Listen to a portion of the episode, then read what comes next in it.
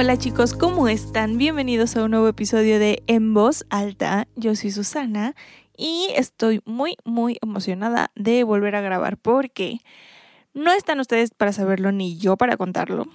Pero el capítulo que subí la semana pasada, de hecho lo grabé hace como cuatro y no lo había podido subir por problemas técnicos de los que no tengo control y no tenía idea. Aparte, entonces, al final se hizo lo que se tenía que hacer y por fin se subió el capítulo y yo ya estaba que me moría de las ganas de volver a grabar en mi cuarto con mi gato, con mi té. Esta vez estoy tomando un té de frambuesa con granada porque es primavera y en primavera se toman tés frutales. Ah, creo, no sé. Obviamente en primavera todos pueden tomar lo que ustedes quieran. Oh no, metí mi pelo al té. Anyways, acaba de pasar el día del niño. Y de hecho, justo mientras me tomo esta tacita de té, me estoy preguntando en qué momento dejé de tomar juguitos con saborizantes que saben más a pintura que a fruta y me empezaron a gustar las bebidas de adultos, entre comillas porque, fun fact, a mí de chiquita no me gustaba el té. Hasta hace algunos años yo detestaba el té. Me parecía que no sabía nada en particular y que siempre, no importa cuánta azúcar le pusieras, siempre le faltaba azúcar. Y ahora me encuentro a mí misma siempre buscando las bebidas menos dulces. Y todo esto es porque me empalago. Me empalago muy fácil. De hecho, ni siquiera me gusta el pastel. En mis cumpleaños no me gusta celebrarlos, pero cuando los celebro, mm, no me gusta, no me gusta que me den pastel, me gusta que me den pie o algo que no sea tan dulce. Y yo siento que eso ya es cosa de adultos, ya es cosa de grandes. Empalagarse ya es cosa de personas grandes. Y aquí es donde marco la línea del antes y el después en mi vida, de hecho. Porque en ese momento supe que ya habían llegado a mí los grandiosos años del adulto joven, los años en los que no sé exactamente qué está pasando todo el tiempo, los años en los que aprendo a pagar el gas a tiempo después de vivir las consecuencias de mis propios actos. Y bañarme con agua bien fría, los años en los que veo a las personas de mi edad casándose por amor y no por embarazos prematuros y ya no está raro, o sea, el otro día vi un meme de bueno, no es un meme, o sea, era una imagen de una conversación que era un chico diciéndole al otro chico así como, eh, dude, vamos a tener un bebé. Y que el chico le, le contestaba algo como, ¡Ah! ¿y qué vas a hacer? Y el otro chico decía, pues nada, estamos casados, lo vamos a tener. y el otro chico era como, ah, sí, perdón, es la costumbre. Así me siento. Justo estoy en esa etapa de mi vida en la que es la costumbre, la, o sea, como que siento que todavía estoy chiquita, pero ya no estoy tan chiquita. Pero yo creo que denme un año más y ya. y ya lo voy a poder asimilar completamente. Estos también son los años en los que cuando me aparece esa imagen en Facebook que dice, regrésenme a esos años en los que a las 7 de la noche estaba en mi pijama de princesas recién bañadita, cenando quesadillas con chocomilk, viendo Disney Channel, me pongo nostálgica. Pero luego también me siento muy feliz de haber crecido. Y luego otra vez no. Y me parece complicado simplemente estar viva. Es esa edad. Pero para ser honesta, creo que desde chiquita he sido una niña muy independiente. E incluso recuerdo que jugaba a ser grande cuando iba al súper con mi mamá, imaginaba todo lo que iba a necesitar para mi casa y cuántos juguitos de cartón iba a necesitar para la semana y cuántas cajas de galletas en la alacena. Y en ese tiempo, de hecho, no me imaginaba que ahora me iba a gustar más hornearlas que comprarlas. Pero por muy independiente que hubiera sido, nadie me preparó para lo que me iba a encontrar de este lado de la línea. Porque el problema no es ir al súper y lavar los trastos, el problema es que nadie me dijo que iba a tener que pensar en mí antes que nadie. Nadie me dijo que iba a tener que encontrar tiempo para hacer ejercicio porque si no le puede pasar algo bien fue a mis rodillas. Nadie me dijo que iba a tener que trabajar en mi relación conmigo misma de la misma manera en la que trabajo mis relaciones con los demás. Y nadie me dijo que el problema no iba a ser barrer y trapear para limpiar, el problema iba a ser barrer y trapear para no volverme loca. Nadie nos prepara en realidad para ser grandes. O sea, qué bueno que sé lavar mi ropa, pero alguien explíqueme cómo me doy de alta en el SAT. Y qué bueno que es hacer pasta, pero alguien explíqueme cómo puedo amarme a mí misma. Eso es algo que nadie me dijo. Ninguna clase de ciencias naturales me enseñó cómo iba a ser. No les voy a mentir.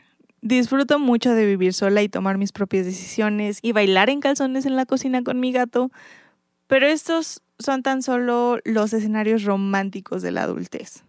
Todos son ciertos, claro, pero hay muchísima más profundidad en cada uno de ellos.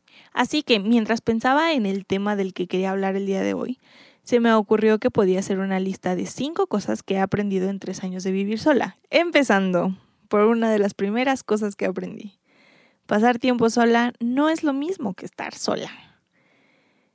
Esto fue algo que fui entendiendo mientras más tiempo sola estuve, de hecho. Yo solía no poder estar sola conmigo misma porque no podía controlar mis pensamientos y siempre llegaba este sentimiento horrible después de pensar que no solamente estaba sola en ese momento, sino que estaba sola en el mundo. Y seguramente así me iba a morir. O sea, también era muy exagerada y tenía mucha ansiedad. Pero entonces luego comencé a salir todo el tiempo y buscaba siempre estar acompañada y muchas veces de las personas equivocadas ignorando mi naturaleza. Y aquí me voy a tener un poquito para explicarme. Mi naturaleza es que soy una persona introvertida. Hay personas introvertidas, hay personas extrovertidas. Y también hay personas que tienen mezclas de ambas. Yo, por ejemplo, me considero una mezcolanza de ambas. Soy una persona introvertida y encuentro mucho más gratificante cargar mis energías cuando estoy sola, pero dependiendo de la situación y de las personas con las que esté, también he encontrado que puedo recargar mis energías en compañía de alguien. Y esto era algo que yo no entendía en ese momento y por eso no me sentía bien ni sola, ni acompañada, ni de ninguna manera. Y no fue sino hasta que me di el chance de conocerme a mí misma que me di cuenta de que existe una diferencia enorme entre estar solo y sentirse solo. Logré comprender que tengo muchas personas a mi alrededor que se preocupan por mí y que no me dejarían sola nunca, pero también comprendí, después de poner mis pensamientos en su lugar, que de hecho disfruto muchísimo el tiempo que tengo para mí, para arreglar mi departamento, para tomar un baño bien caliente, para escribir o leer o ver una película o hacer yoga o meditar, para hacerme algo de comer y lo más importante, para concentrarme en mí y en mi bienestar emocional. Lo que me lleva al siguiente punto. Todos los tiempos son importantes. Yo crecí gracias a mi padre, creyendo que lo más importante de la vida era trabajar y trabajar y trabajar y que si tenías tiempo libre deberías usar, usar ese tiempo para trabajar. Y que las personas que tenían sus agendas llenas eran personas súper exitosas y con vidas de envidia. Y luego, cuando llegué al punto de mi vida en el que comencé a trabajar, fui muy miserable durante un tiempo porque estaba tratando de vivir a la expectativa que me había formado mientras crecía me comencé a sentir culpable si usaba mi tiempo para algo más que no fuera trabajar. Trabajar en lo que sea. Um, no tenía que ser en mi oficina. Yo quería estar trabajando todo el tiempo en algo. Quería estar ocupada todo el tiempo. Hasta que llegó el punto en el que el simple hecho de pensar en la oficina en la que estaba o en abrirme computadora para escribir algo me daba ansiedad. Todo esto fue la combinación de diferentes factores, como que en realidad no me gustaba el trabajo de oficina que estaba haciendo y cuando hacía el trabajo que sí me gustaba, ya estaba muy cansada de haber estado en la oficina todo el día. Pasaba mucho tiempo en el transporte público y de hecho casi no tenía tiempo para nada más. Mi agenda estaba llena, pero estaba llena de cosas que yo no disfrutaba hacer. Trataba de balancear mis 24 horas en por lo menos 3 de transporte público, 10 de trabajo, 6 de sueño y las que restaban para trabajar en mis otros proyectos y para tener tiempo para mi novio y para mis amigos y para mí. Y quería días de 32 horas. A lo que voy con esto es a que yo tenía esta idea horrible de que de todos esos tiempos los únicos que importaban eran los del transporte, porque tenía que llegar temprano al trabajo, obviamente, y el de la oficina y dejé a un lado el tiempo de sueño, el tiempo para mí misma, el tiempo para mi novio, para mis amigos, el tiempo para mis proyectos personales Y pues obviamente, eventualmente me iba a sentir miserable. No dormía bien, no comía bien y mi mente siempre estaba ocupada pensando en que estaba perdiendo mi tiempo. Dejé todo de lado, incluyéndome a mí. Entonces cuando decidí que iba a dejar el trabajo que no me gustaba e iba a organizar mis tiempos de una manera más saludable para mi mente, me encontré con que podía disfrutar de cada cosa que hacía en mi día, porque al darle la importancia que se merecía cada cosa, podía concentrarme en solo eso sin que mi mente estuviera por todos lados pensando que estaba perdiendo el tiempo. Podía darme el tiempo de disfrutar de estar tomando un café con mi mejor amigo o de ver una película con mi novio o de ponerme una mascarilla y dormirme temprano sin tener que estar pensando en que pude haber hecho algo de trabajo en ese tiempo. La tercera cosa que aprendí fue que no tiene nada de malo pedir ayuda y, oh Dios, esta la aprendí a la mala. Y a la mala nada más por mi culpa. Haberme salido de trabajar habría sido completamente imposible si no fuera porque dejé atrás mi orgullo para pedir ayuda. Me explico. Yo estudié composición y producción musical y cuando entré a trabajar a este lugar del que les hablo, entre muchos otros problemas me daban tareas muy simples. Entonces yo no estaba realmente desarrollando mis habilidades y tampoco estaba aprendiendo nada. Solo estaba ahí, cumpliendo con mis tareas, cumpliendo con un horario para tener una paga cada 15 días que aquí entre nos era terrible. Fue entonces cuando decidí buscar un nuevo empleo y con una posible mejor paga. Pero ¿cuál fue mi sorpresa? Que en todos los lugares donde me ofrecían una mejor paga, me pedían cierto nivel de postproducción de video e imagen. Y yo no sé nada de video e imagen. Yo estudié composición musical. Así que me puse a buscar cursos y para ninguno tenía tiempo. Eran cursos que eran durante todo el día o en la noche y últimamente, como está la cosa, yo no puedo darme el lujo de estar muy tarde en, en la calle y en el transporte público. Entonces no tenía idea de qué hacer, porque yo no podía continuar en esa empresa durante 10 años más para que me subieran mil pesos de sueldo.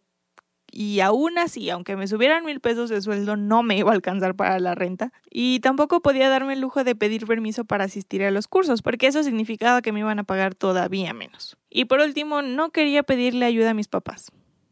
Y esta nada más fue por puro orgullo. Estuve así casi un año hasta que llegó el punto en el que tuve que poner en la balanza mi ego contra mi estabilidad mental. Mi ego ganó hasta que la balanza se fue completamente al otro lado, porque estaba siendo muy, muy infeliz y había una salida justo enfrente de mí, pero simplemente no quería tomarla por miedo a ser juzgada, por miedo a que mis papás pensaran que era débil, por miedo a que mis eh, amigos pensaran que era débil. Era como tener mucha sed y tener un vaso de agua justo enfrente de mí, pero no querer tomarlo nada más para probar un punto. Así que un día no pude más y me atreví a pedir ayuda. Y dude, pude haberlo hecho mucho antes y me habría ahorrado muchísimas lágrimas. Obviamente mis padres no me iban a juzgar, ni me juzgaron, porque a ellos solo les importa que yo esté bien. Así que con los brazos abiertos me dijeron que podrían ayudarme mientras tomaba los cursos necesarios para estar mejor preparada para un mejor trabajo. Uno que me ayudara a pagar la renta, aunque sea. Y esto no solo aplica en este tipo de cosas, aplica para cualquier problema. No sé a quién se le ocurrió decir que pedir ayuda era un acto de debilidad, pero estaba súper equivocado.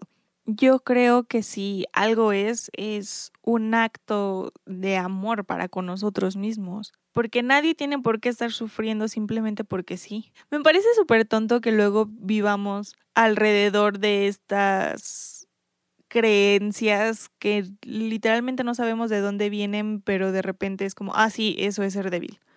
¿A quién se le ocurrió? ¿Quién nos dijo? ¿Por, ¿Por qué se volvió una verdad?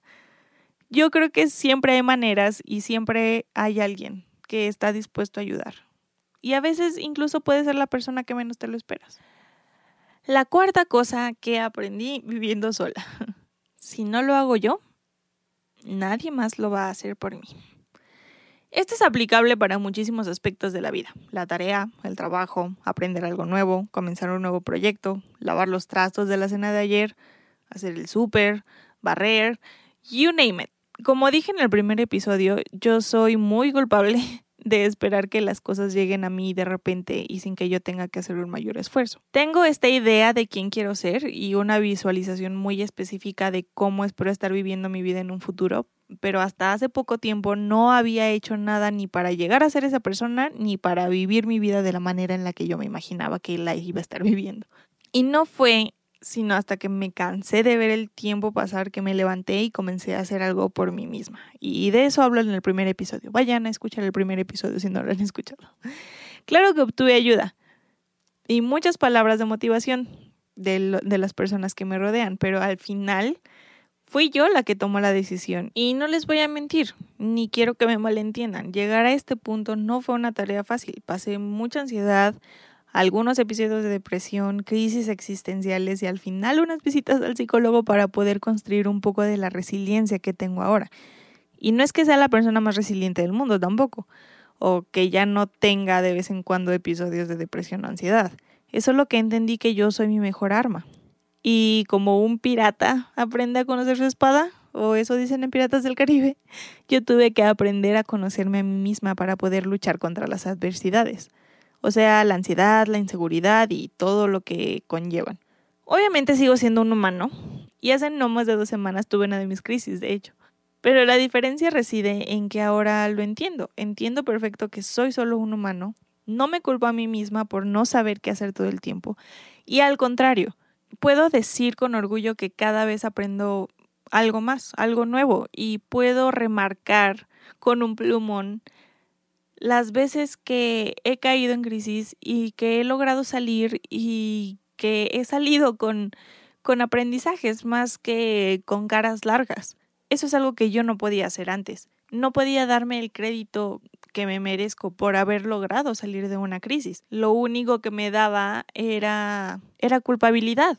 Me hacía a mí misma sentirme culpable por haber caído en una crisis de nuevo, porque cuántas personas no hay en crisis allá afuera.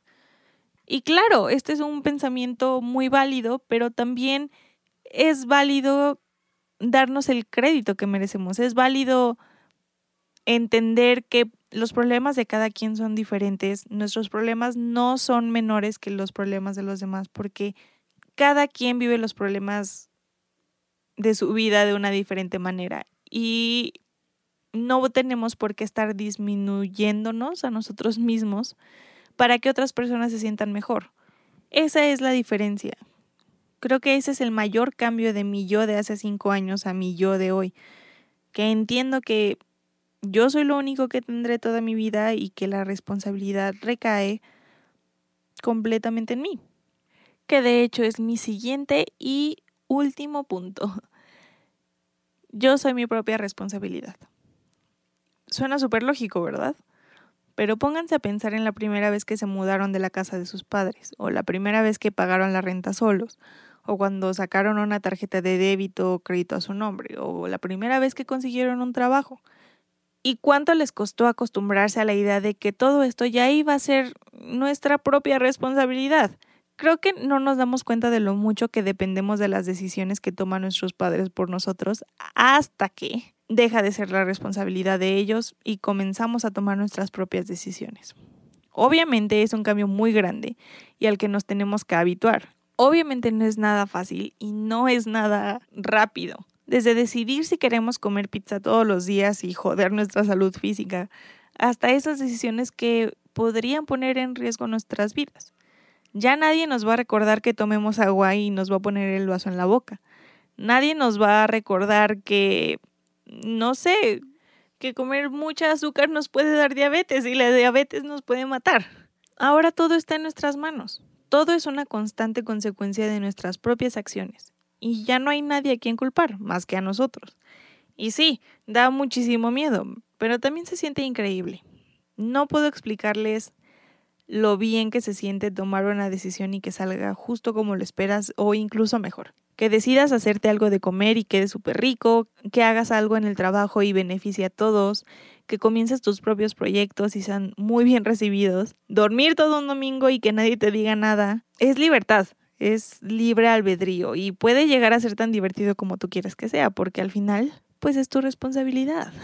Y Así que ahí lo tienen, el episodio número 5 de En Voz Alta. Eh, estoy muy feliz. Yo no, no, no, no sé qué voy a sentir cuando ya estemos en el episodio 10 o en el 15 o en el 20. Em, muchas gracias por escuchar chicos.